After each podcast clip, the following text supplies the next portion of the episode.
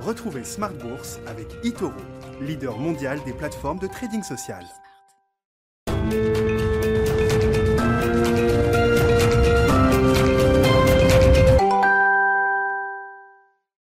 C'est parti pour Smart Bourse, votre double dose quotidienne de marché sur Bismart chaque jour en direct à la mi-journée 12h30, 13h et le soir la grande édition, le grand digest de l'information économique, financière et boursière pendant une heure à partir de 18h30. Au sommaire ce soir, des marchés qui sont un peu bloqués. Le CAC 40 reste entre deux, au-delà de 5500 points ce soir, 5530 points en clôture pour l'indice parisien qui accroche une petite hausse, affront les derniers grands rendez-vous de l'année, à commencer par euh, les rendez-vous Banque Centrale et la Fed qui rendra demain sa décision de politique monétaire à 20h avec les nouvelles projections économiques du, du, staff de la Réserve fédérale américaine et la conférence de presse de Jérôme Powell qui sera à suivre. Ce sera le, le grand point d'orgue de cette semaine pour les investisseurs en attendant une petite hausse prudente pour la plupart des marchés euh, européens.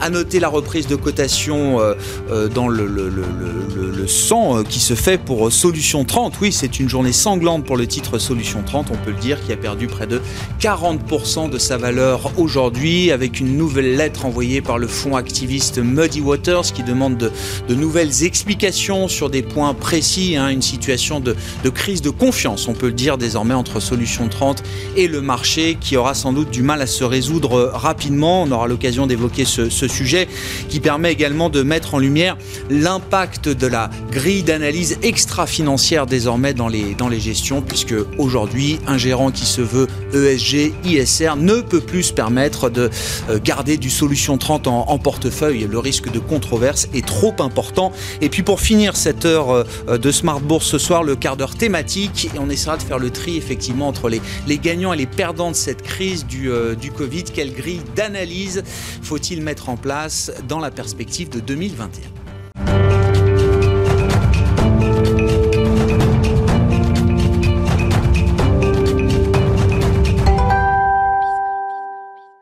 Le résumé complet de la séance du jour sur les marchés boursiers en Europe, notamment Tendance Mon Ami, c'est chaque soir avec Nicolas Pagnès depuis la salle de marché de Bourse Direct. Clôture aux alentours de l'équilibre ce soir pour le marché parisien. Le CAC 40 gagne 0,04% à 5530 points. Les résurgences de cas de Covid-19 à travers le monde contrebalancent la bonne nouvelle du vaccin Pfizer distribué aux États-Unis. Le nombre de décès aux États-Unis justement dépasse à présent les 300 000 en faisant le pays le plus touché par la pandémie. Le maire de New York a d'ailleurs appelé les habitants de sa ville à se préparer à un confinement total. En Europe, l'Allemagne a annoncé un confinement partiel tandis que les Pays-Bas annoncent de leur côté un confinement total. La France sort de son côté de son confinement pour laisser place à un couvre-feu dès 20h ce soir. Le Royaume-Uni est de son côté placé en niveau d'alerte 3, soit le niveau d'alerte le plus élevé au Royaume-Uni à partir d'aujourd'hui. On notera tout de même qu'après Pfizer, les premières analyses du vaccin développé par Moderna sont encourageantes selon la FDA.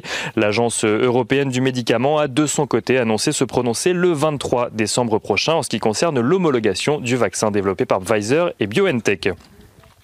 Du côté du plan de relance aux États-Unis, à présent, le projet rédigé par un groupe de parlementaires composé de démocrates et de républicains est débattu depuis hier au Congrès. Afin de maximiser ses chances d'aboutir à un accord, il a été divisé en deux parties. Tout d'abord, un plan de 748 milliards de dollars qui concerne le financement de la distribution du vaccin, les aides aux tout petites entreprises et aux chômeurs, et le reste dans un plan séparé en ce qui concerne les États et les collectivités ainsi que les protections aux entreprises. Autant de sujets euh, parfois euh, sujet de discorde entre euh, démocrates et républicains. Le tout donc pour un plan euh, global de 908 milliards de dollars. Nancy Pelosi qui a insisté euh, aujourd'hui auprès de Steve Mnuchin, le secrétaire d'État au Trésor, pour un examen des deux projets le plus tôt possible. États-Unis, toujours euh, l'activité manufacturière calculée par la Fed de New York déçoit à 4,9 points contre 6,3 attendus. La production industrielle au mois de novembre aux États-Unis progresse de son côté un peu plus que prévu et affiche une croissance de 0,4%. Mais la tendance parisienne bénéficie également des statistiques venues de Chine qui font état d'une reprise continue de l'économie, laissant même le Bureau national des statistiques chinoises se féliciter d'être le seul pays à faire de la croissance cette année. La production industrielle progresse de 7% sur un an au mois de novembre. Les ventes au détail gagnent de leur côté 5%, tandis que le taux de chômage diminue de 0,1% à 5,2%. Des chiffres globalement en phase avec les attentes des analystes. Du côté des valeurs, à présent à la bourse de Paris. Les plus fortes hausses ce soir sont encore signées par les bancaires ou les valeurs automobiles. ST Microelectronics figure également parmi les plus fortes hausses du CAC 40 ce soir. Du côté des actualités de ces valeurs, Biomérieux relève ses prévisions de croissance et de résultats pour 2020. Il vise désormais une hausse de 18% de son chiffre d'affaires à données comparables contre 16% auparavant. Eurofins scientifique relève lui aussi ses, ses objectifs pour 2020 à la suite de la bonne performance commerciale de ces deux derniers mois. Eurofins scientifique qui vise à présent un chiffre d'affaires annuel de 5,3 milliards d'euros contre 5 euh, milliards auparavant. Et enfin, on note que Solution 30 reprend sa cotation aujourd'hui après avoir été suspendu depuis vendredi euh, suite aux accusations de liens troubles de la société et aux demandes d'explication du fonds Muddy Waters, euh, demande renouvelée d'ailleurs aujourd'hui. Et on finit avec l'agenda de demain. Euh, demain, les investisseurs prendront connaissance du compte-rendu de politique monétaire de la Fed à 20h. Avant cela, ils suivront la publication des indices PMI en Europe ainsi que les ventes de détail aux États-Unis pour le mois de novembre. Nicolas Pagnès en fil rouge avec nous tout au long de la journée sur Bismart depuis la salle de marché de Bourse Directe.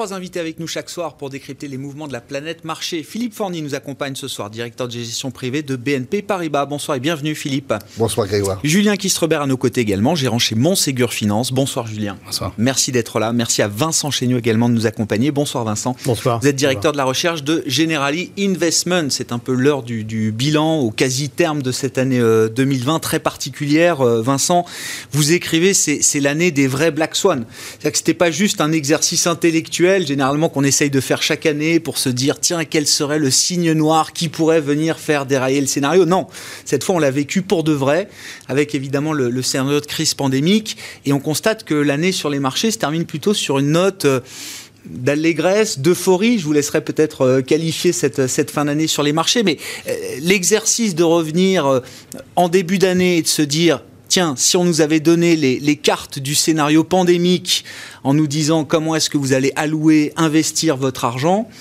toujours intéressant et il est particulièrement intéressant au terme de cette année, euh, Vincent. Oui, alors je dois dire qu'on publie demain nos, perspectives 2021 et ça m'a donné l'occasion de, revenir sur nos perspectives 2020.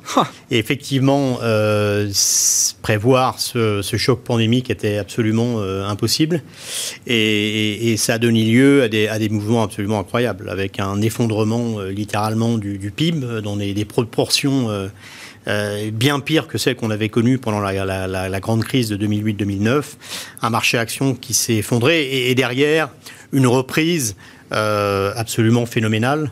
Euh, bien évidemment, grâce à l'action de politique économique, aussi bien politique monétaire que politique fiscale, il faut quand même garder en tête que le, bilan des banques centrales du G4 a augmenté de près de 20 points de PIB. C'est euh, absolument phénoménal. Et on a eu également un soutien euh, fiscal euh, extrêmement important. Et puis là, plus récemment, évidemment, le, vaccin change la donne puisque il ouvre la porte à une reprise beaucoup plus soutenue et beaucoup plus large en 2021. C'est ce que le marché a pricé de façon, me semble-t-il, assez rationnelle. Alors après, on peut s'inquiéter du positionnement, puisqu'effectivement, le, le sentiment des investisseurs s'est amélioré euh, très très fortement. Euh, ça se traduit par des flux d'investissement très forts. On a vu sur les six dernières semaines les flux vers les, fonds actions extrêmement importants. Et donc, quand tout le monde est dans le même sens, c'est là où il faut euh, commencer à s'inquiéter. Ceci dit, il nous semble, nous, on analyse ces, ces, indicateurs de positionnement et de sentiment. Il nous semble qu'on n'est pas sur un niveau extrême mmh. et probablement on va commencer l'année euh, sur des bases euh, relativement euh, solides. Donc on est assez confiant avec l'idée que les primes de risque doivent encore diminuer pour une raison très claire qu'on va peut-être discuter. Ben, quels enseignements est-ce que vous tirez de cette année pour la suite, effectivement Et, est-ce qu'on entre dans une nouvelle ère à l'aune justement de la réaction des politiques budgétaires, des politiques monétaires qui semble être là pour durer encore quelques temps, au moins à travers l'année 2021, euh, Vincent? Oui, absolument. Euh, je, crois le, cœur de la valorisation des actifs aujourd'hui, ce sont les taux réels extrêmement bas. Les taux réels américains 10 ans, moins 1%. taux réel 10 ans allemand, moins 1,5%. Et donc, si on regarde les, actions, par exemple, sur euh, euh, des, des, analyses de, valorisation traditionnelles, on peut estimer, les multiples par exemple, on peut estimer qu'elles sont chères. Mais quand on les compare aux obligations, euh, elles ne sont pas chères. L'incertitude est en train de baisser, puisqu'on a on a, passé l'élection américaine sans, sans, sans, accident. On a les bonnes nouvelles sur le vaccin. On a maintenant l'accord sur le budget européen et euh, le fonds de, relance. Alors reste le Brexit, reste euh, les élections sénatoriales le 5 janvier, mais globalement, l'incertitude est en train de baisser et ça, ça fait baisser les primes de risque. Et, à mon avis, ce qui fait également baisser les primes de risque, c'est ce nouveau paradigme. Euh, on sait aujourd'hui, donc non seulement l'incertitude baisse, et ça, ça fait baisser les primes de risque, mais on a en plus de ça une certitude. C'est la certitude que le fixed income, va générer des rendements très médiocres. Euh, c'est devenu une quasi-certitude.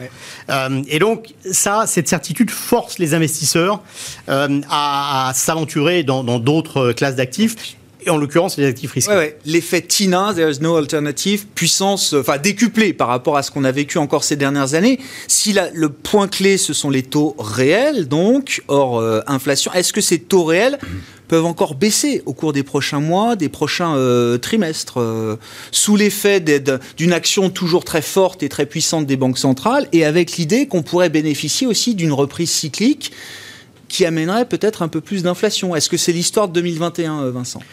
Effectivement, l'action forcenée des, banques centrales maintient les taux nominaux sur des niveaux très bas et en plus a fait s'effondrer la, la, volatilité des taux. Euh, le crédit est également un outil de politique monétaire, donc les spreads de crédit également sont très serrés et la vol crédit également s'est effondrée. Donc, à mon avis, ça, a créé un, un, nouveau euh, paradigme en effet. Ce qu'on a vu récemment, c'est que les anticipations d'inflation ont un peu remonté, notamment aux États-Unis, mais les banques centrales ont un poids tellement fort sur les taux nominaux que les taux nominaux restent assez stables et du coup les taux réels baissent. Donc en effet, les taux réels ont rebaissé. À mon avis, on est dans un nouveau paradigme. Ce paradigme, c'est des taux bas, une volatilité de taux qui, euh, qui reste basse. Euh, ce, paradigme, c'est du coup des valorisations d'actifs en général euh, qui vont être très tendues, mmh. très, très élevées.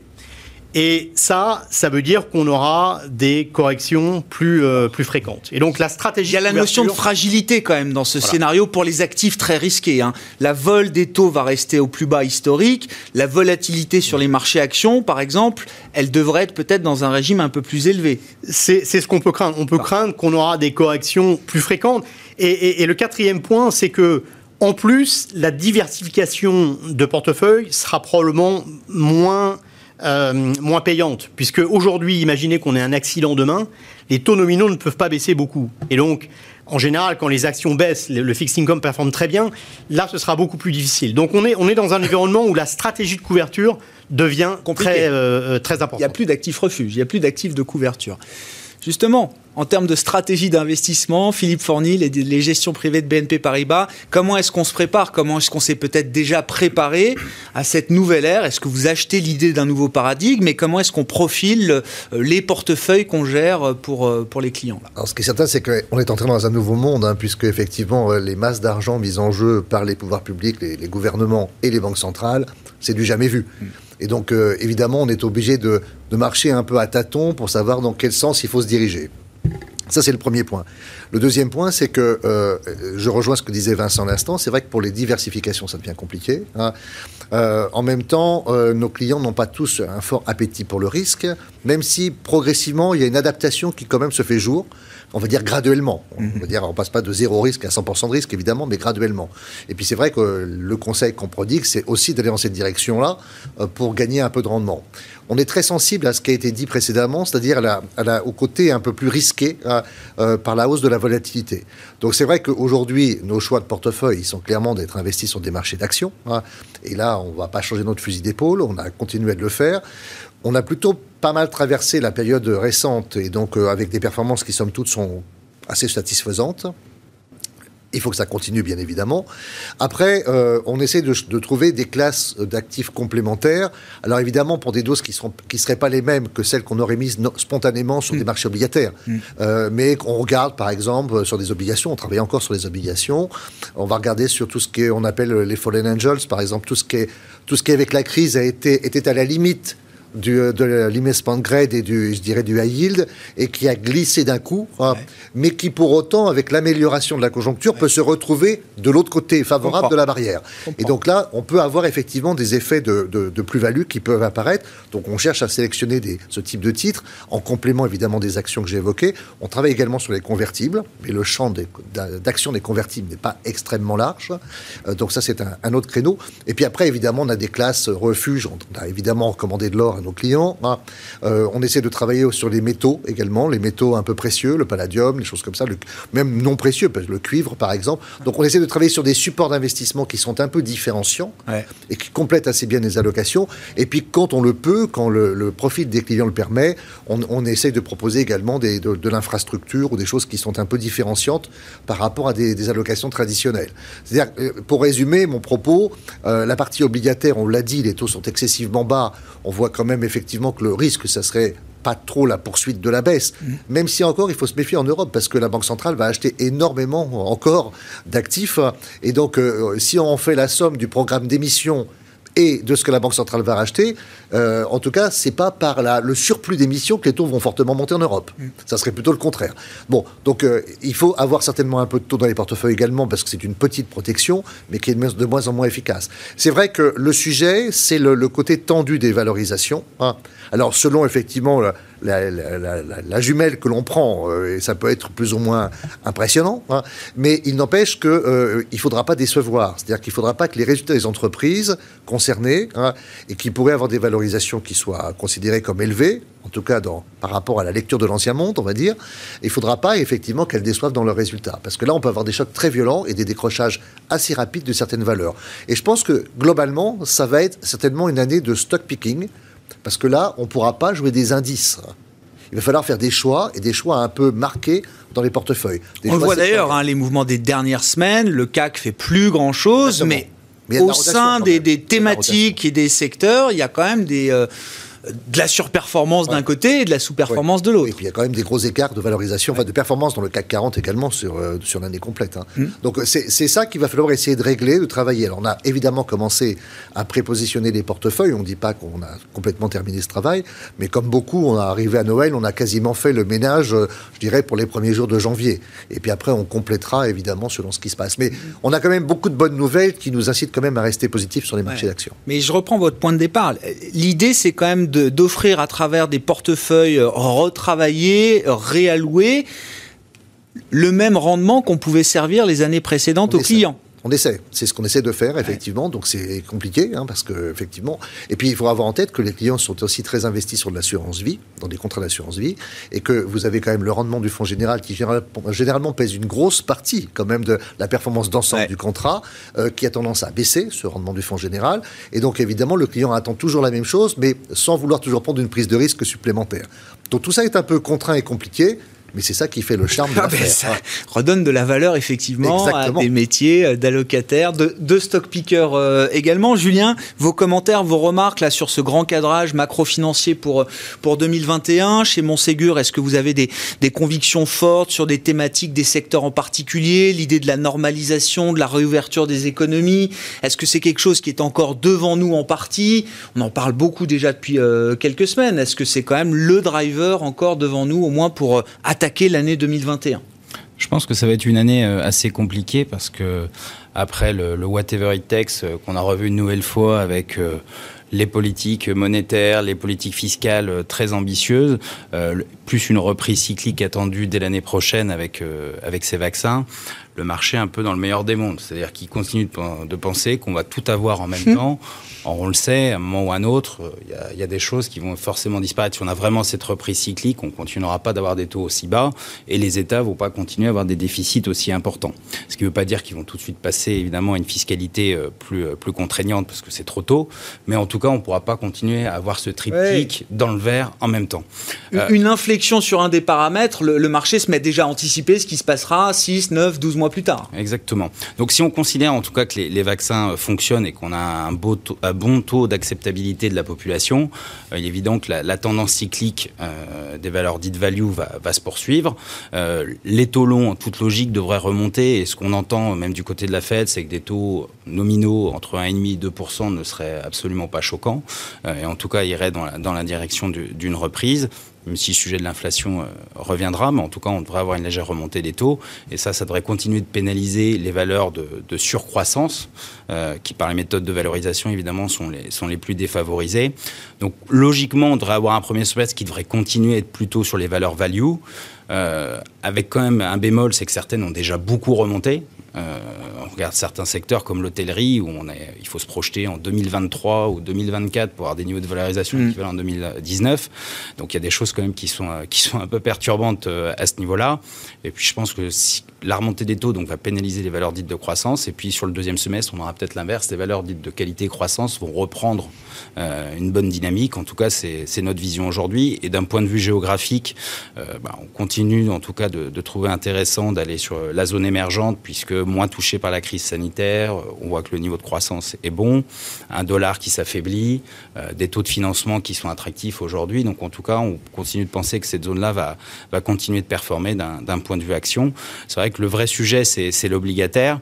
Euh, donc là, on est de plus en plus obligé de sortir de l'Europe pour, pour trouver de, un petit peu de rendement. Euh, et en contrepartie, évidemment, c'est d'accepter des risques de change. et là, bon, soit on choisit des produits couverts, soit on se diversifie au maximum en termes de devises euh, pour jouer les, des corrélations entre ces différentes devises et euh, voilà, essayer de, de, neutraliser en tout cas au maximum ces sujets-là. Voilà. Mais encore une fois, beaucoup d'incertitudes. Le Brexit, bon, évidemment, on en reparlera, mais euh, difficile de savoir où, je sais va aller.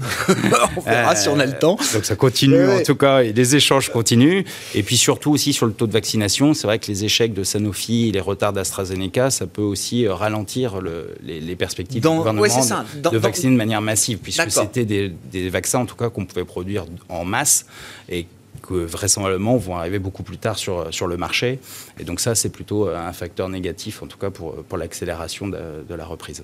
Est-ce qu'il faut fondamentalement euh, investir avec la perspective de l'inflation qu'on n'a plus fait depuis euh, minimum 10 ans, et je remonte pas euh, au-delà, mais est-ce que quand vous entendez nouvelle ère, nouveau paradigme, est-ce que, voilà, dans la logique d'investisseur, est-ce qu'il faut se préparer effectivement à, alors, réveil de l'inflation ou au moins réveil des anticipations euh, d'inflation Si on regarde les, instruments de marché, qu'est-ce que ça change bah, dans, la, dans la gestion? C'est clairement l'objectif des, des, gouvernements, parce que c'est aussi une des, façons, une des façons de rembourser la dette à moindre coût, c'est très clair.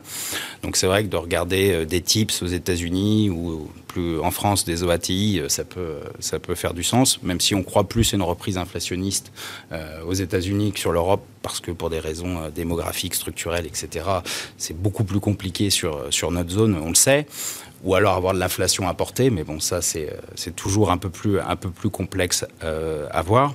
Donc sur, évidemment, il y, a, il y a ce sujet-là à regarder. Il y a le sujet aussi de la solvabilité, hein, puisque avec ces, toutes ces liquidités qui ont été déversées, euh, on a tendance à oublier qu'il y a quand même un problème de solvabilité globale, puisque le niveau mm. d'endettement mondial n'a jamais été aussi élevé. Mm. Euh, Monsieur Draghi d'ailleurs disait cet après-midi qu'il fallait faire attention et que les banques centrales, il fallait qu'elles soient très actives en termes de liquidité pour éviter ces sujets de solvabilité on s'inquiétait de la dette des États. Je vous rappelle l'Italie, on va dépasser les 150% de dette sur PIB.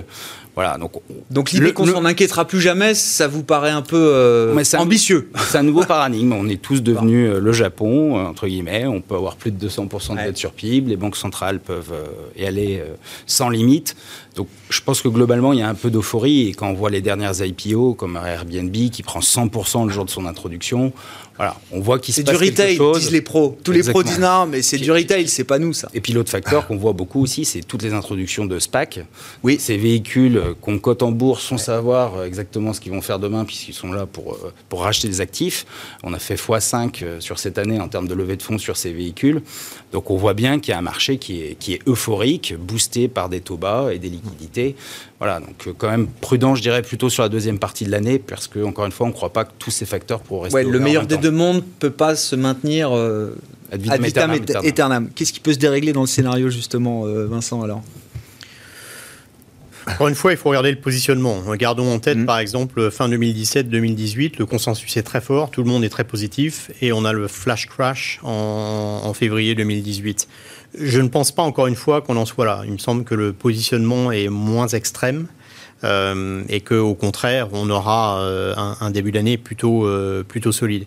Comme je l'ai dit, les, euh, les, les, les, taux euh, longs euh, sont vraiment au cœur des valorisations. Je pense que le potentiel de remonter, je, je partage, je pense qu'ils vont remonter un peu, notamment aux États-Unis, mmh. plus aux États-Unis qu'en Europe. Il y a une tentation, et on le sent quand on regarde un peu à la loupe les mouvements. Et, et en particulier, les, les points morts d'inflation ont beaucoup plus monté aux États-Unis ouais. qu'en Europe, pour une raison simple, c'est que l'inflation américaine a monté, alors que l'inflation, en tout cas l'inflation sous-jacente européenne, a, a baissé. Ouais. il y a des facteurs de chaque côté. le, le, le le prix des voitures d'occasion aux États-Unis, au contraire la baisse de la TVA en Allemagne. Mais le, le, le, le risque, il est là. Je ne pense pas qu'il soit très grand pour l'instant. On doit quand même regarder euh, l'élection sénatoriale euh, en Géorgie euh, le 5 janvier, parce que pour les taux, probablement plus que pour les actions, ouais. ça a vraiment une importance. Parce que si les démocrates gagnent les deux sièges, ils prennent la majorité au Sénat, ça veut dire plus de stimulus fiscal et probablement moins d'actions volontaristes de la Fed. Ouais. En l'occurrence, on parle à la Fed d'augmenter la duration euh, des, des, achats de treasuries. Si on n'a pas ça, si, si, on a une victoire démocrate, ouais. euh, probablement on a davantage de hausse des taux longs. Au contraire, ça augmente si a... l'idée d'inflation. Si on a la victoire euh, démocrate et donc les marges de manœuvre budgétaires. Plus de relance fiscale, probablement moins de volontarisme sur la Fed en termes ouais. de duration. Donc c'est plutôt des taux longs plus élevés. Au contraire, un, un, un gouvernement euh, euh, partagé, euh, une majorité républicaine au Sénat, euh, ça veut dire moins de relance fiscale et potentiellement une Fed qui rallonge la duration ouais. de ces achats de treasuries, c'est plutôt positif pour les taux. Et, et, de ce point de vue-là, si je vous ramène au très court terme la réunion de la Fed, là, de, de presque tactiquement, bon, on sait que c'est sans limite et qu'elle sera là euh, effectivement pour ouais. euh, subvenir aux besoins de financement, notamment du déficit fiscal euh, américain. Mais tactiquement, elle a intérêt à, à réaffirmer plus que jamais cette, cette position, l'idée de mieux vaut en faire trop trop tôt plutôt que trop tard euh, euh, et, et, pas assez fort Ou est-ce que justement, avec le débat budgétaire, avec la sénatoriale en Géorgie, est-ce qu'elle a plutôt intérêt à temporiser un peu peut-être les attentes du marché? La BCE a délivré, est-ce que la Fed doit aussi délivrer? Oui. Non, je crois qu'il y a deux questions essentiellement pour la Fed. Euh, petit 1, euh, est-ce qu'ils vont clarifier euh, ce qu'on appelle la, la, forward guidance, notamment sur les achats d'actifs? Est-ce qu'ils vont rassurer le marché que euh, quoi qu'il en soit, euh, ils vont continuer et, donner euh, une, date ou, des, éléments très précis de langage à ce niveau-là. Je pense qu'ils peuvent clarifier. Il y a des bonnes chances qu'ils le fassent. La deuxième question, c'est effectivement la question de, de, contrôle de la courbe des rendements. Est-ce qu'ils vont effectivement annoncer un rallongement? De la duration des, euh, des, des, des obligations qui mmh. sont achetées. Euh, ça me semble un petit peu prématuré. Je pense plutôt que là-dessus, ils vont, ils vont attendre notamment de voir ce qui se passe au niveau, euh, au niveau fiscal. Mais c'est de mon point de vue les, ouais. les deux points à, à regarder. Philippe, si vous voulez commenter, puis je voulais vous amener aussi sur le terrain. Alors, dans le nouveau monde, nouveau paradigme, est-ce que la, nouvelle ère devant nous est toujours une ère dominée par les GAFAM sur le plan des gains de part de marché, sur le plan boursier également, puisque on a eu aujourd'hui la présentation par Bruxelles, Thierry Breton, Margaret euh, euh Verstager, du Digital Market Act et Digital Services Act, avec notamment l'idée entre autres de rééquilibrer un peu la concurrence sur la partie commerce en ligne hein, pour certaines de ces plateformes qui se fait souvent au détriment des euh, commerçants euh, extérieurs, comme on les appelle, des vendeurs tiers. Euh, les enquêtes qui fleurissent aux États-Unis contre les GAFAM, il n'y a pas de sanctions particulières, mais les enquêtes se, multiplient. Et puis même du côté chinois, on a vu quand même l'introduction en bourse de Hunt Financials qui a été stoppée deux jours avant. Et puis des petites sanctions. Alors évidemment sur le plan financier, ça coûte rien à Alibaba et Tencent, mais c'est quand même un, c'est quand même un signal. C'est quand même un signal que même Pékin, vis-à-vis -vis de ces plateformes, estime qu'il y a quand même des, euh, comment dire, une ligne à ne pas franchir en matière de concurrence ou d'anti-concurrence il faut tenir la bête en laisse. C'est un peu le truc. Euh, donc ouais. c'est un peu compliqué. Il faut tenir la laisse assez courte pour pas que le chien euh, vagabonde partout. C'est un peu cette idée-là, je pense. Et je pense qu'on est quand même à un tournant de ce point de vue-là. Parce qu'on jusqu'à présent, on a eu un, développement absolument magistral, rapide, violent, euh, gigantesque de ces, de ces plateformes et de ces GAFAM. Euh, aux États-Unis, bien sûr, mais pas que. Visiblement, en Chine, c'est le même sujet. Pourtant, c'est un peu plus encadré encore qu'aux États-Unis. Et aujourd'hui, euh, on est dans une situation où chacun prend conscience que trop c'est trop et qu'il y a un moment, euh, ça nécessite un encadrement un peu plus précis pour pas écraser toute concurrence. C'est la théorie américaine. En Europe, ben, c'est aussi parce qu'ils doivent payer des impôts là où ils sont hein, et que c'est pas le cas tout à fait. hein. Donc il y a, il y a des intérêts à la- au départ divergents. Très clairement, mais qui se deviennent convergents assez rapidement parce que quelque part, ils deviennent trop puissants. Et je pense que c'est ça. Est-ce que pour autant ça veut dire que ça va les freiner rapidement? Je ne suis pas sûr, parce que leur force de frappe est très importante, et que pour l'instant on ne parle pas vraiment de moyens très coercitifs. Donc euh, on voit bien l'encadrement, et je pense qu'ils sentent quand même le collier se resserrer un peu, euh, mais on ne voit pas quand même de... ah, évidemment, il y a quelques déclarations fracassantes autour de Facebook ou de Google, euh, ou en Europe autour d'autres thèmes, mais ça reste quand même relativement mesuré. Mais je pense que le, le ton est donné, et qu'ils vont assez, vite comprendre le ton. Et je pense que du coup, alors d'un, ils ne vont pas disparaître, déjà et d'une. hein. Ils vont pas disparaître parce que évidemment ils sont sur des places, euh, je dirais d'abord très très importantes et avec une rentabilité qui est quand même assez forte. hein. Ils génèrent beaucoup de cash quand même en, termes de résultats. Et euh, ensuite parce que il y a une- enfin le public s'est habitué au service. Et qu'il n'est pas question que ça disparaisse du jour au lendemain. Euh, qui imagine que Google puisse disparaître dans le service qu'il rend? Là, je ne parle pas de la marque en elle-même, mais dans le service qu'il rend au Facebook, euh, si tant est que ça rende un service. Euh, donc, enfin, ça, c'est autre chose. Mais on- est un peu dans cette dimension-là. Donc, on va vivre avec, mais on va vivre avec une évolution. Nous, clairement, on pense qu'il va y avoir une évolution. Pour autant, on n'a clairement pas envie de se débarrasser de toute la techno américaine. L'histoire, le, le- le thème, mais même des GAFA. Le thème des GAFA, l'histoire des GAFA sur le plan de l'investissement et sur le plan boursier, elle n'est pas terminée Non, elle aujourd'hui. n'est pas terminée, mais en même temps, on n'a pas envie d'y accorder le même poids peut-être qu'on aurait accordé il y a encore un an ou un an et demi en arrière. Je pense que les mentalités commencent à changer. hein. Euh, on s'intéresse à autre chose. Alors, on s'intéresse toujours à la, à la dimension un peu technologique, euh, côté intelligence artificielle, la 5G, des choses comme ça. Mais euh, pas forcément sous le format qu'on connaît traditionnellement de ces fameux GAFAM. Ça, c'est c'est quelque chose qui est en train de changer.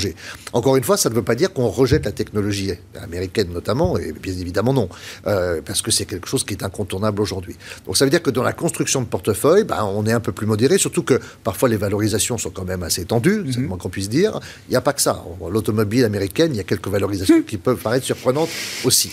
Euh, quand on regarde euh, Tesla et Oui. quand on compare à Toyota, il y a Oui. quand même effectivement des écarts très importants. On est deux fois et demi plus important en capitalisation boursière chez Tesla que Toyota. Bon, je suis pas sûr qu'ils vendent tout à fait autant de voitures que Toyota dans le monde entier quand même, mais bon. Peut-être que c'est pas juste un constructeur de voitures. Mais Voilà. bon, ça non, non, mais on est, on est effectivement la France, ça rejoint le thème qu'on évoquait, c'est la France de la technologie. euh, euh, c'est évidemment le- Ouais. la partie Il ne faut pas technologique confondre. GAFA et tech. Bien sûr que non, hein, bien sûr que non. Donc aujourd'hui, on est dans cette lecture-là, et on pense que, pour revenir sur le thème des GAFAM, on pense qu'aujourd'hui, euh, on va avoir une espèce de, peut-être d'autorégulation. Parce que quelque part, et surtout avec une administration démocrate, je pense, c'était moins vrai avec une administration républicaine, clairement, mais avec une administration démocrate, la tentation de serrer un peu plus le collier va être un peu plus forte. Et je pense que de façon intelligente, ils veilleront au grain de ce point de vue-là. Julien, est-ce que vous avez un sentiment, une conviction, là, l'histoire des GAFA devant nous? Est-ce que c'est une histoire de, de décélération, de moindre accélération, d'entrave euh, politique autour de, de cette histoire particulière des GAFAM que je veux pas confondre effectivement avec euh, l'ensemble du monde euh, technologique? Et qu'est-ce que ça mm, peut donner sur le plan euh, boursier, effectivement? sur la partie euh, sur la partie régulation, on n'est pas on n'est pas spécialement inquiet euh, parce qu'on sait que les décisions politiques prennent euh, énormément de temps et que effectivement ce qu'on voit pour l'instant c'est des petites piqûres mais rien de, de majeur en tout cas et de nature à remettre en, en cause le- les business Et models. À partir de quand on s'inquiéterait alors euh, Par contre, je, je dirais qu'à court terme, ce qui est plus, plus ennuyeux, et ça sera fonction des élections en Géorgie, c'est la fiscalité, parce que Ah. c'est clairement eux qui sont visés. Euh, et les démocrates, en tout cas, ont des ambitions de- de- d'augmenter de, manière substantielle la fiscalité, surtout sur ces groupes-là, qui sont les grands gagnants de la crise, qui ont engrangé beaucoup d'argent, et donc euh, qui seront des cibles d'un point de vue euh, public assez facile à viser. Euh, donc là, et on parle quand même de, de- de- de fiscalité de 10% de plus sur, euh, sur le résultat net. Donc c'est pas anodin euh, sur, sur l'impact. Sur la valorisation, par contre, nous on trouve pas que les valorisations soient, soient aberrantes parce que il faut éviter de les regarder avec des ratios, je dirais, classiques Mm. et vraiment s'intéresser à la génération de free cash flow. Et si on regarde la génération de trésorerie de ces boîtes, finalement, elles ne sont pas si chères que ça. Je parle vraiment des GAFAM. Oui, bien sûr. hein. Le monde des GAFAM. Ouais. Ouais, ouais. Donc si on, c'est vrai que si on les regarde en PER, on peut se dire facialement c'est cher, mais si on regarde leur capacité à générer du free cash flow par rapport à d'autres business models, les valorisations ne sont pas, euh, sont pas si choquantes que ça euh, sur ces acteurs-là. C'est vrai que si on descend sur certaines plus petites, là on trouve des choses qui sont un peu plus, un peu plus perturbantes, euh, ou même très grosses comme Tesla évidemment, où là c'est un peu plus, on peut un peu oui, plus mais toutes les IPO de l'année aussi, mais c'est vraiment l'histoire GAFA, qui est une histoire à part. Sur les GAFAM, la valorisation, en tout cas nous, ne choque pas en termes de, génération de free cash flow. On trouve que les, valorisations ne sont pas. Et puis on voit que leur taille, leur capacité d'investissement fait qu'elles ne font que creuser l'écart. On parlait de Tesla, euh, même si je trouve la valorisation aberrante, évidemment. Euh, quel groupe automobile est capable de lever 10 milliards de dollars dans l'année? Donc, en termes de capacité d'investissement par rapport aux autres, en fait, finalement, plus vous êtes gros, plus vous êtes capable d'attirer les fonds, plus vous allez pouvoir investir et plus vous allez creuser l'écart. Donc c'est, euh, on ne croit pas qu'ils auront 100% du marché évidemment, et on ne conseille pas d'acheter du Tesla sur ces niveaux. Mais clairement, on voit que l'accès à la trésorerie et la génération de free cash flow sont des facteurs clés de succès dans un monde où on va avoir de plus en plus d'acteurs surendettés et qui vont avoir peut-être du mal, en tout cas, à investir aussi largement qu'eux. Vincent, sur la question de la régulation, évidemment, le, lien avec les marchés est très important au regard du poids de ce groupe de valeurs. Encore une fois, GAFAM, que je ne veux pas confondre avec le reste, qui pêche pas 30-35% peut-être de, certains indices euh, américains, au moins 30. Euh, voilà, on sait qu'il y a beaucoup de gestion indicielle, il y a beaucoup de produits qui sont indexés évidemment sur cette, cette thématique-là. Est-ce que ça peut être euh, voilà, une idée de Black Swan pour 2021, Vincent ou est-ce que c'est... Quand, on regarde la, liste des risques, effectivement, c'est un risque sérieux. Et je partage l'idée que les élections du, 5 janvier jouent également un rôle. J'ai parlé de l'implication sur les bonds. Sur la direction globale du marché action, je suis moins, moins sûr parce qu'il y a des effets positifs et négatifs, mais en tout cas sur l'allocation, l'allocation sectorielle, oui. Euh, et, je pense que les valeurs technologiques seraient, euh, seraient en ligne de mire parce qu'il y a le risque effectivement d'un serment à ce niveau-là, et en plus la, la, hausse potentielle des taux longs que ça impliquerait est pas favorable pour le style euh, growth, pour le style croissance. Mm. Donc il y a un risque. Ceci dit, on n'est pas non plus très inquiet parce que la tech quand même s'inscrit euh, euh, dans, la guerre euh, États-Unis-Chine. on sait que la technologie, alors là on parle des, des en particulier, mais, mais la technologie est un secteur absolument crucial pour cette guerre États-Unis-Chine. Et probablement, les Américains ne peuvent pas se permettre de peser trop fortement. De s'affaiblir eux-mêmes sur ce, sur ce plan-là. Euh, il nous reste moins de 10 minutes. La hot stock du moment est euh, évidemment plutôt dans le mauvais sens, très largement dans le mauvais sens. C'est euh, Solution 30.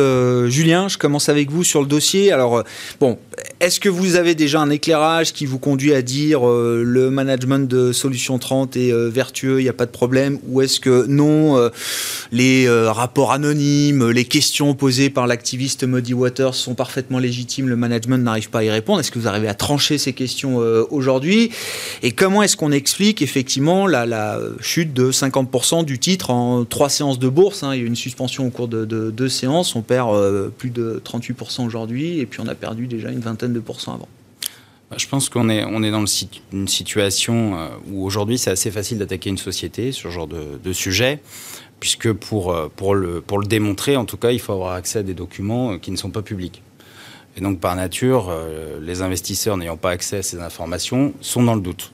Et on le sait, la certitude sur les marchés, c'est quelque chose d'assez fort et d'assez important, et encore plus quand on parle de sujets euh, liés à la gouvernance, euh, et les sujets ESG étant de plus en plus euh, primordiaux, en tout cas dans, l'investissement. Ce qu'on a vu en tout cas sur cette société, au vu des attaques, ils ont essayé de, réagir. Hein. On a une nomination au conseil de surveillance de, de Didier Egling, qui a plutôt un parcours intéressant, qui était expert auprès des tribunaux, qui en tout cas est nature à rassurer. On a eu des réponses détaillées qui ont été fournies par la société c'est toujours difficile de savoir, euh, puisqu'encore une fois, on n'a pas accès à ces documents de manière directe, de, valider tout ça. Et puis, il y a cette attaque au pénal aussi, pour, euh, qui montre en tout cas qu'ils espèrent être de, bonne foi. Mais je pense que derrière tout ça aussi, il y a cet effet mémoire de l'effet Wirecard, euh, puisqu'encore une fois, on était sur une valeur de croissance européenne. Donc, je pense que beaucoup de gérants qui avaient du Solution 30 étaient des gérants qui ont pu avoir à un ah moment ou à un autre du Wirecard. Et vu euh, les années, pendant des années sur Wirecard, on a eu ces rumeurs qui ont été démenties, qui ont été, en tout cas, il y a des réponses qui ont été apportées, et puis on sait comment ça s'est fini.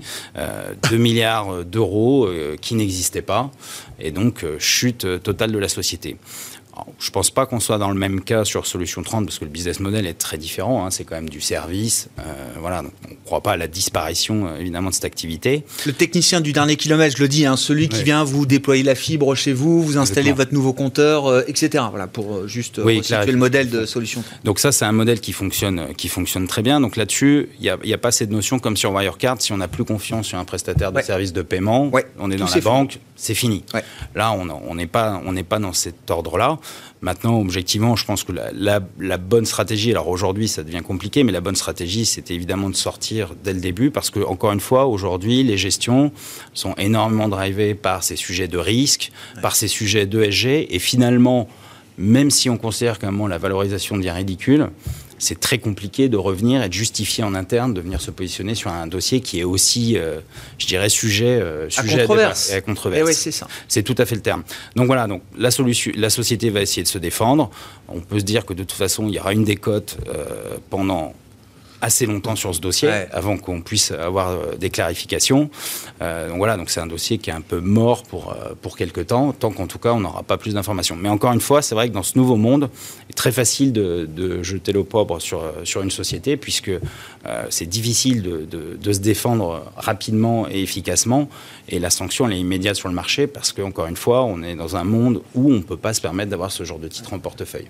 Il faut dire, il y avait eu une, quand même une première attaque entre guillemets en mai 2019 quand Muddy Waters avait déclaré en, franchissant des seuils des positions vendeuses à découvert.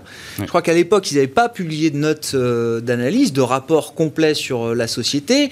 Le titre s'était craché euh, violemment, brutalement, mais de manière assez temporaire, avant de repartir flamber vers vers les plus hauts. Là, vous dites la deuxième fois, c'est plus compliqué maintenant. Oui, tout à fait. encore une fois, quand, vous, dites quelque chose de négatif, euh, il faut toujours beaucoup de temps pour que ça disparaisse. Et tant que le doute persiste, euh, malheureusement, c'est très compliqué de, redresser. Bon, Philippe Forny, qu'est-ce que ça vous inspire cette histoire? Les enseignements aussi Oui, je pense que c'est intéressant parce que là, on est, on est tous effectivement dans ce qu'on appelle l'intégration ESG et l'ISR, donc c'est-à-dire euh, la voie pour aller vers l'ISR. Et donc, on respecte ces fameux critères environnementaux, sociétaux et de gouvernance. Et là, c'est, on est typiquement dans cette affaire-là. C'est-à-dire qu'il euh, y a des déclarations qui sont faites qu'on ne peut pas vraiment vérifier, c'est ce qui a été expliqué. Mhm. Hein. Euh, ces déclarations faites, évidemment, comme on est dans un, sur un chemin qui est balisé et qui veut que tous nos portefeuilles soient de plus en plus vertueux dans mhm. cette dimension-là, on n'a plus, euh, je dirais, la possibilité de prendre un risque et donc d'attendre éventuellement des éléments de preuve. Hein. Et donc on peut arriver dans des situations, on pourrait arriver dans des situations, je ne sais pas si ça sera le cas pour Solution 30, euh, je ne connais pas suffisamment le dossier de l'intérieur pour mm. le dire, mais on pourrait arriver à des situations où en fait il n'y a pas vraiment des choses qui soient prouvées, fondées, hein, et pour lequel le, cours de l'entreprise serait massacré, voire disparaîtrait. Hein, parce qu'il y a une rumeur insistante, persistante ou malveillante qui aurait pu se déployer. Ça crée une spirale euh, irréversible hein, sur le cours de bourse. C'est un, peu un risque. C'est un peu un risque. Alors je dis pas que c'est un risque qui est manifeste, qui est euh, hyper présent, mais c'est un peu un risque parce qu'on est tous à bien regarder la composition de nos portefeuilles et la structuration dans cette dimension ESG et ISR. Mmh. Parce que pour nous, c'est d'abord on y croit, hein. ensuite nos clients le demandent, hein. et donc on n'a pas tellement le droit à l'erreur, on ne peut pas se permettre des erreurs. Et on sait quand même qu'on est sur des appréciations assez subjectives dans certains cas, hein. même si on travaille entouré d'agents spécialisés, etc., et qu'on fait un travail en profondeur sur la dimension d'analyse extra-financière, comme vous l'avez évoqué. Mais on sait évidemment, on ne sait pas tout de ce qui se passe dans l'entreprise. On essaie d'en savoir le plus possible, pour autant que les gouvernants, effectivement, de l'entreprise communiquent, et on n'a pas accès à tous les documents internes de l'entreprise. Donc je pense qu'on peut avoir, euh, dans ce schéma-là, des situations un peu extrêmes. Encore une fois, je ne sais pas si ça sera le cas pour Solution 30, parce qu'il faudra voir les suites euh, juridiques ou judiciaires de cette affaire. Mais c'est vrai que la communication peut être compliquée. J'y vois, enfin, il nous reste deux minutes, c'est le grand débat, mais est-ce qu'il n'y a pas une forme d'échec de l'ESG à travers le dossier Wirecard, où quand même pendant des années, il y a des allégations documentées par des journalistes financiers sérieux, s'il en est, le Financial Times.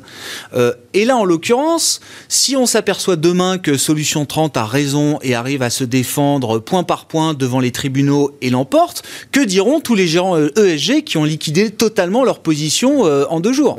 Alors, je pense qu'ils diront qu'ils ont eu un réflexe de prudence, euh, un principe de précaution, hein, pour protéger l'intérêt de leurs clients, ce que, ce que leur demande le régulateur. Hein. Euh, mais ils regretteront certainement de l'avoir fait trop vite, mais il sera trop tard pour en juger.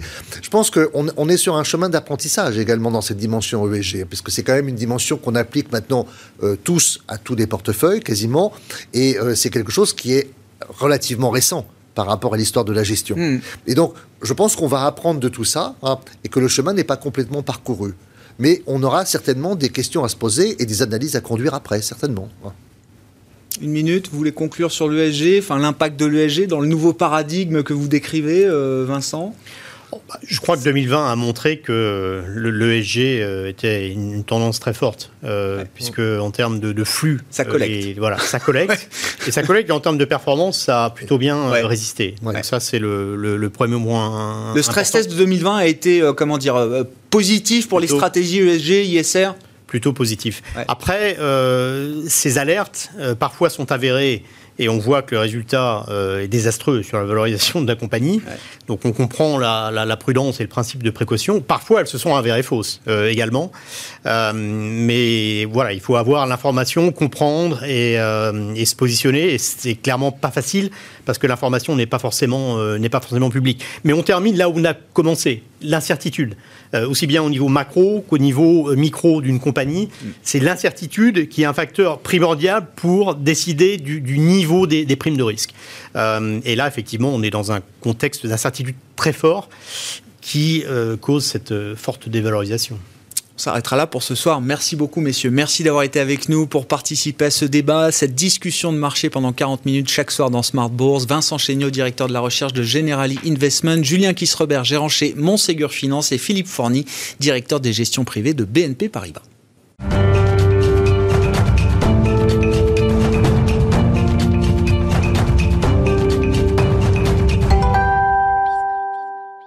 Le dernier quart d'heure de Smart Bourse chaque soir, c'est le quart d'heure thématique. Le thème du jour, c'est le thème des gagnants et des perdants de la crise pandémique, bien sûr. Faut-il affiner d'ailleurs un peu cette grille d'analyse? Intuitivement, on comprend qui sont les grands gagnants, on a compris également qui étaient les grands perdants, mais c'est vrai que la dynamique de marché des derniers mois peut-être nous amène à, modifier un peu l'analyse qu'on peut faire de, ces situations euh, de gagnants et de perdants. On va parler et explorer ce thème avec Youssef Boukili qui est à côté de moi en plateau analyste financier, analyste gérant chez Amiral Gestion. Bonsoir et bienvenue Youssef. Merci d'être là. Je, je, le disais effectivement, bon, intuitivement, on a compris qui étaient les grands gagnants, le digital, l'accélération de la pénétration des, euh, de notre mode de vie digital euh, au sens large, et puis les grands perdants de la crise, on l'a vu, le retail physique, euh, on pense au tourisme, au loisir, on l'a vécu sur les marchés de manière très brutale, très violente, mais en même temps, depuis quelques semaines, on sent une volonté de rééquilibrer peut-être un peu les choses. Quand on est analyste, justement, quelle est la grille d'analyse qu'on a envie d'appliquer pour 2021 faut être peut-être un peu moins simpliste que la présentation que je fais. Tout à fait. Et si on commence par les gagnants, le digital dans son ensemble, quelle est l'analyse que vous faites aujourd'hui de ces secteurs euh, Oui, alors le point de départ, c'est bien évidemment le, Nasdaq qui doit être à plus de 30% depuis, depuis le début de l'année, alors que nos indices respectifs euh, en Europe, euh, en fonction des pays ou des tailles de capitalisation, de capitalisation doivent être entre aller moins 10 et, plus 5. Donc forcément, on voit cette accélération de tendance se traduire, enfin se matérialiser dans les valorisations des, des grandes sociétés américaines. Euh, pour nous, c'est un enjeu de, prudence car, euh, car elles ne sont pas non plus sur des valorisations, on pense être modestes. On commence à faire des parallèles avec les, niveaux qu'on a vus dans les années 2000. Donc, euh, donc, bien évidemment, ça incite à la prudence. Et puis, je, vous écoutais juste avant hmm. mes prédécesseurs parler sur ce plateau du, débat autour de la régulation des, des GAFAM en Europe. Donc, c'est également des enjeux à surveiller. après, de notre côté, vu qu'on est positionné plutôt comme des, comme des stock pickers, euh, on a plutôt tendance à, essayer de profiter de, ces mouvements-là, mais à travers des choix un peu plus euh, en dessous du radar, euh, sur des thématiques structurelles un peu équivalentes. C'est intéressant parce qu'effectivement, on, associe on confond beaucoup les GAFAM et la tech, mais euh, l'univers d'investissement de la tech, heureusement, il est beaucoup plus large que les GAFAM, même si les GAFAM ont un poids très très important. Vous dites attention aux emblèmes, faut peut-être pas suracheter, surpayer leur, leur euh, croissance euh, réelle pour les, prochaines années. Quand vous dites sous le radar, qu'est-ce que ça veut dire? On trouve de la, de, la croissance technologique à prix raisonnable encore aujourd'hui, comme on dit dans vos métiers? Alors en Europe, dans des pays comme l'Allemagne par exemple, dans l'e-commerce, on peut trouver des sociétés qui, qui, traitent sur des valorisations assez raisonnables. Je pense à des positions qui sont assez significatives dans nos portefeuilles comme Home24 et, Westwing, que vous connaissez peut-être, qui sont en fait des vendeurs de mobilier en ligne. Ouais. Euh, donc, c'est des sociétés qui aujourd'hui traitent à une fois le chiffre d'affaires. Euh, même après des parcours haussiers qui ont été assez extraordinaires cette année. Mais quand on les compare à d'autres sociétés comme Wayfair, qui est le comparable américain par mm. excellence, qui, aujourd'hui cote à plus de deux fois le chiffre d'affaires, ou Temple Webster, qui lui est sur des ratios qui sont beaucoup plus élevés, euh, on, est plutôt content d'avoir ces, titres-là qu'on a identifiés plus par des, approches un peu bottom-up, euh, avec une certaine proximité avec les sociétés, qu'on suit justement depuis une IPO qui s'est déroulée il y a deux ans, qui a ensuite engendré plusieurs déceptions, qui nous ont permis à notre tour de, rentrer sur ce titre-là à des niveaux euh, assez modestes. Au final, c'est des titres qu'on a achetés euh, proche de la trésorerie nette, en fait. Mmh, mmh, au, mmh. au, cash. Donc, en fait, le marché euh, valorisait plus ces sociétés mortes que vivantes. Donc, vous imaginez ensuite les retours derrière. Et puis, c'est des sociétés qu'on garde aujourd'hui, étant donné la valorisation qui, qui reste sur des niveaux quand même assez modestes. Si on regarde l'autre partie du marché, celle qui rebondit depuis quelques semaines avec l'idée d'un retour à la normale, de la réouverture des économies, cette partie cyclique, dite value, est-ce que là aussi, il faut être peut-être un peu moins sévère que ce que le marché n'a pu l'être vis-à-vis de ces valeurs-là depuis au moins dix ans maintenant, euh, Youssef? Exactement. Écoutez, c'est un vivier qu'on aime, qu'on aime beaucoup, parce que c'est un biais plutôt, plutôt value. Euh, donc, euh, avec notre analyse fondamentale, c'est des sociétés qu'on arrive à acheter sur des, euh, sur des ratios de valorisation qui sont, qui sont raisonnables. Donc, euh, mais encore une fois, c'est un, une catégorie où il faut faire preuve de beaucoup de sélectivité. Euh, au sein de cette catégorie, les entreprises qu'on préfère typiquement, ce serait les entreprises qui ont un bon bilan et, et qui nous ont prouvé par le passé à euh, qu'elles étaient capables d'exceller en matière d'allocation du capital.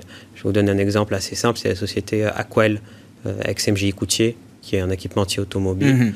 Euh, donc on a vu, on a connu déjà la violence de la crise dans les années 2008-2009. 2011, la société qui, était en bonne position a pu acheter un de ses concurrents américains euh, sur un ratio de valorisation qui était assez faible, à 5 ou 6 fois le, résultat de l'époque, qui était déjà sur un niveau déprimé. Donc ça lui a permis de doubler de taille. En fait, une fois les résultats redressés, en fait, ce ratio de 5-6 fois, euh, on, on, aurait pu le rapporter à deux fois. Donc c'est une opération qui, s'est avérée être excellente. Et on a envie de faire le parallèle encore aujourd'hui dans la situation actuelle, car, euh, car cette même société, elle est toujours en, en bonne position malgré les difficultés conjoncturelles. Et euh, on a pu voir qu'elle s'est par exemple intéressée à la reprise d'un autre équipementier euh, qui était en difficulté, Novares. Je ne sais pas si vous avez pu Bien sûr. Donc euh, au final, l'opération n'a pas pu se faire, mais, mais on sent que... on a elle est en capacité. Oui, Tout à fait. Les, voilà, les business models qui étaient déjà solides avant la crise, ceux qui ont fait leurs preuves avant la crise, effectivement, alors qui ont été fortement pénalisés par la crise pandémique et ses conséquences, vous, leur, euh, vous gardez leur confiance effectivement euh, dans ces sociétés-là. Oui, et on les valorise encore plus parce qu'elles ont des optionnalités du fait du bilan. Donc on peut rentrer euh, sur des niveaux qui sont raisonnables et ensuite capturer l'optionnalité ainsi que le, le, retournement de cycle si jamais on pense que 2021 sera une meilleure année pour, l'économie. Est-ce qu'on est prêt justement, si 2021 est une meilleure année pour l'économie, à aller chercher de, moins bons élèves également dans cette partie bah, cyclique, euh, Oui, euh, sur ces sociétés, on peut être tenté de, prendre le risque. Mais encore une fois, il faut voir que la crise a été très dure pour, pour pas mal de secteurs.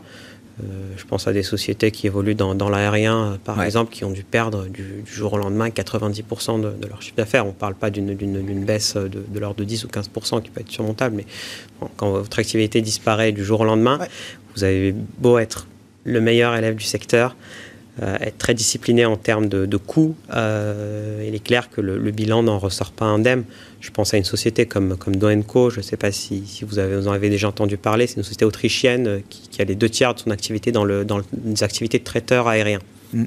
Euh, donc pareil, c'est l'un des meilleurs élèves dans le secteur qui a un historique de gain de part de marché exceptionnel sur les, sur les dix dernières années, mais qui malheureusement se retrouve avec euh, un bilan à 5-6 fois en dette nette sur EBITDA alors que leur structure de coûts est à 90% flexible. Donc si c'est une question d'endettement, justement, comment, quel, traitement euh, vous allez appliquer à ces entreprises? Comment est-ce que vous allez regarder cette question du, bilan pour des dossiers dont vous dites, dont les fondamentaux, mhm. les gains de part de marché étaient quelque chose de structurel auparavant Écoutez, c'est une bonne question parce qu'aujourd'hui, on, se, retrouve, euh, en tout cas, armé d'une responsabilité euh, on peut être amené à recapitaliser certaines entreprises euh, lorsque ça, peut faire sens. C'est aussi l'essence de notre métier d'investisseur. On, fait beaucoup de secondaires, mais dans des périodes comme celle-ci, on peut être amené à, faire des opérations de, primaire, à renforcer. Ça veut dire concrètement être là au moment des augmentations de capital. Tout à fait. Pas juste porter le titre dans les portefeuilles, mais être là quand l'entreprise a besoin d'argent sur les marchés de capitaux. Tout à fait. Être là et puis être là toujours de manière sélective. Il faut savoir que les sociétés, les petites et moyennes sociétés, c'est un peu notre vivier. On est plutôt content de, leur donner des ressources mm. lorsqu'on identifie qu'elles ont des, bonnes opportunités. Et puis je pense que la crise, si on arrive à distinguer les perdants des gagnants, euh, euh, pourrait nous, pour apporter de belles surprises. Quel type d'entreprise vous avez envie d'accompagner justement dans la, phase de recapitalisation qui, viendra hein. Enfin, tout le monde nous le dit, effectivement, après les PGE, les garanties, les moratoires, il y aura besoin de faire appel à des capitaux privés on verra. C'est peut-être un peu tôt pour, pour parler des dossiers. Et puis, je pense qu'il y a des entreprises qui, euh, qui, qui, qui, qui, sont un peu réticentes peut-être à en parler, mais on peut peut-être parler d'une petite opération qu'on a faite de manière offensive sur, sur Home24 justement. Donc c'était une société qui n'était pas spécialement en difficulté, mais euh, du fait de la pénétration e-commerce qui, qui, a accéléré, euh, elle se retrouve avec des opportunités de croissance qui sont phénoménales et donc avec un meilleur bilan, elle peut aller chercher de nouvelles opportunités. Euh, donc on a, on a participé à une augmentation de capital qui, a, qui avait vocation à être offensive. Mhm. Bon, et alors chez Amiral Gestion, enfin, ça y est, on, rentre dans la vague de. Alors il y a les labellisations ISR, il y a la labellisation Relance également euh, aujourd'hui, qui vient quoi consacrer l'idée que l'investisseur a un devoir d'accompagnement aussi des, sociétés dans lesquelles il est investi, c'est ça ben, C'est un peu l'esprit. Notre, notre fonds, euh, tout Sextant PME, a récemment été décoré de cette, de cette labellisation qui, qui nous engage justement à, à, regarder des, entreprises françaises et puis à, les accompagner encore une fois. Oui, ça, vous oblige à participer à un certain nombre d'opérations. De, bah, ça nous oblige à regarder, à regarder, cas, et, puis à être euh, sélectif et, toujours comme, comme ce qu'on aime faire, à, apporter beaucoup de discernement dans, les. Oui, oui, faire votre métier effectivement euh, en face de cette obligation de regarder les, dossiers qui passeront euh, sur, sur la place. Merci beaucoup Youssef, merci d'avoir été avec nous pour évoquer effectivement cette, cette analyse des gagnants et des perdants, quel type de risque Qu'est-ce qu'on est prêt à prendre euh, à l'avenir? Youssef Boukili qui était avec nous euh, ce soir en plateau, analyste gérant chez Amiral Gestion dans le quart d'heure thématique de Smart Bourse. Très bon début de soirée à tous. On se retrouve demain en direct à 12h30 sur Bismart.